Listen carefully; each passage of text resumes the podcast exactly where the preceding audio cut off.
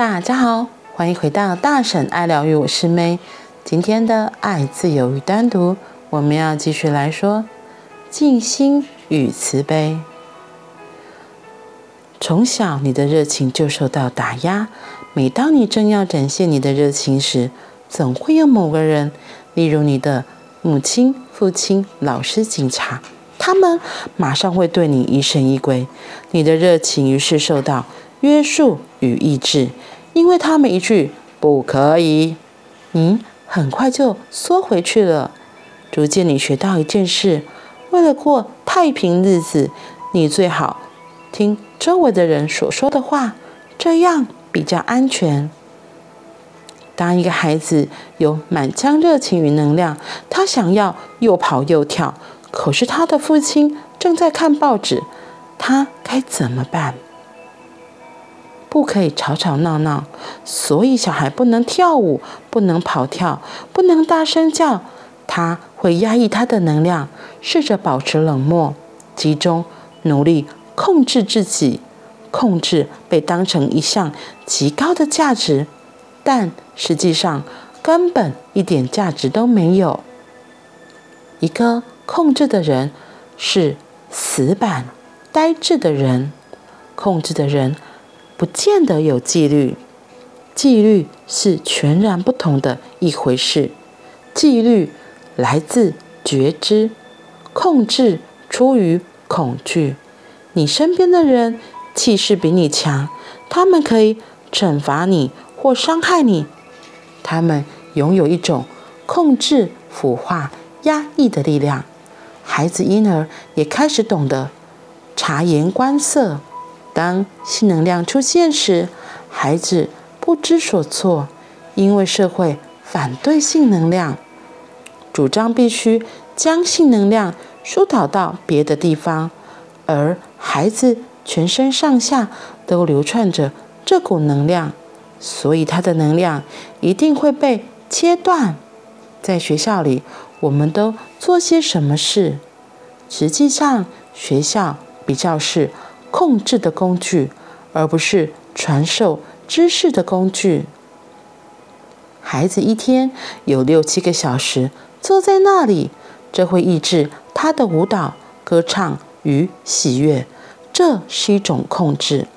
每天像监狱一样的地方，六到七个钟头，能量自然日渐干渴。这孩子变得很压抑，很僵硬。现在没有那条能量流了，因为能量不再来了。他活在最小的能量限度中。我们说那叫控制。压抑的人永远无法活出最大的生命格局。心理学家一直在研究，他们发掘出一项造成人类不幸的重大因素，那就是一般人只活了百分之十的生命，他们只呼吸了百分之十，只爱百分之十，只享受到百分之十，他们有。百分之九十的生命没有被允许活出来，这真是暴殄天物。一个人应该活出他百分之百的能力，只有那样，他才能开花。所以，静心不是控制，不是压抑。要是你不慎有了错误的想法，你压抑了自己，强烈的控制将造就你的冷酷无情，因为你变得。越来越漠然，凡事都事不关己，不在乎，不可爱。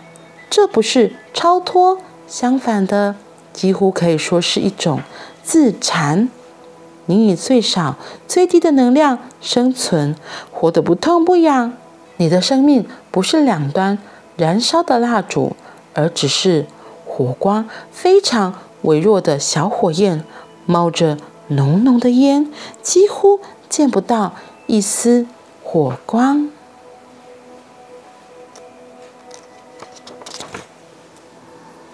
其实今天我在念的部分是昨天也有讲到的，就是关于小时候，我们可能就会被说不可以、不行，不可以。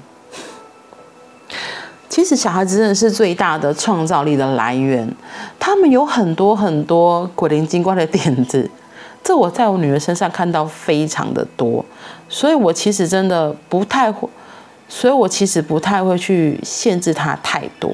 可是也因为这样，有时候周围的人会觉得我太纵容他了，我让他太无法无天了。对，然后所以我自己也在学着怎么样去修正。因为有些地方真的是需要该有礼貌，就是要有礼貌，而不是去任意的冲撞别人，或是让别人觉得不舒服、受伤，这样当然是不好的。可是我要说回来的是，因为我给他很大的空间，所以他真的小时候常常真的有一些古灵精怪的点子、古灵精怪的想法，然后我就觉得真的很可爱。他的画画。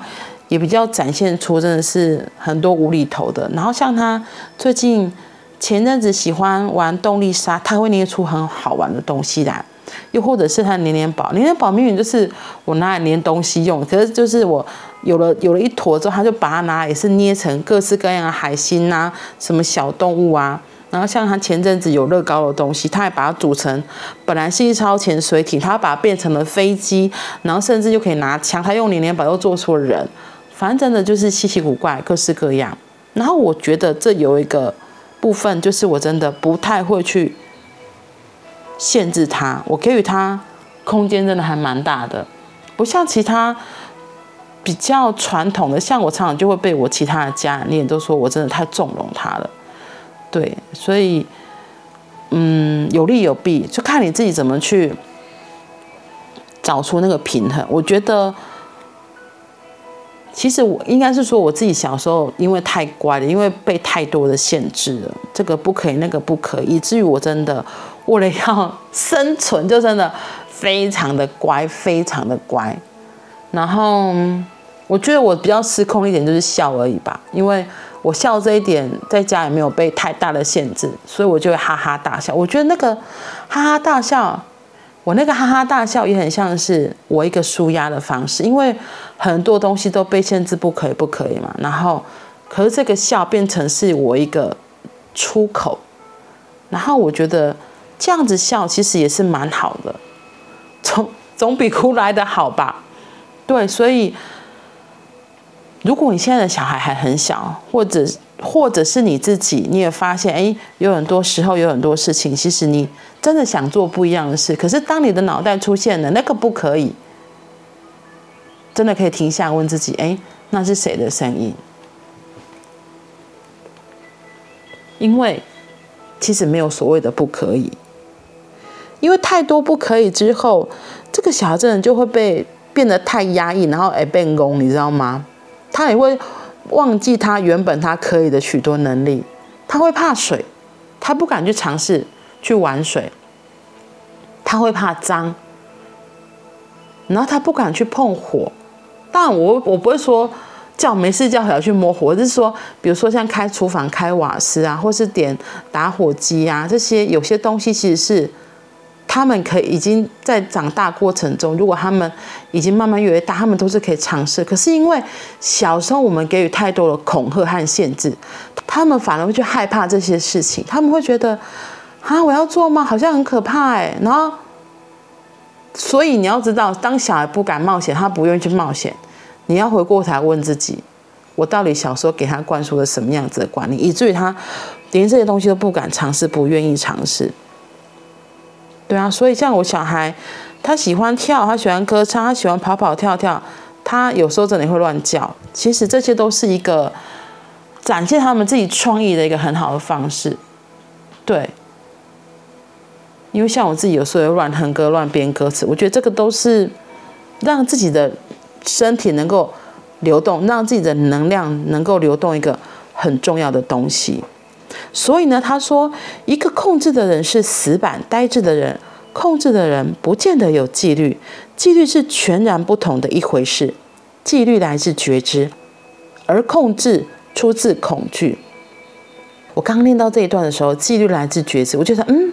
纪律来自觉知，表示当你很有意识的时候，你会知道这件事情不可以做，比如说杀人放火，你没事不会杀人放火吧？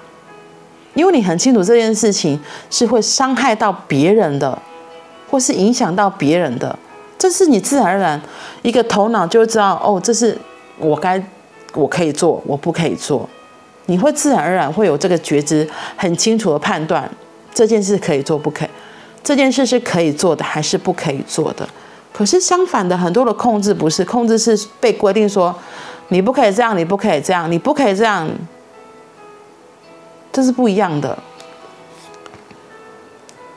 因为那个恐惧是不可以，通常都来自于你。如果这样，我就会对你怎样？比如说，你现在不吃饭，你等下就没有糖果吃；或是你功课不写完，我今天就我等一下就不带你出去玩。其实这也像是恐吓、恐惧出来的东西。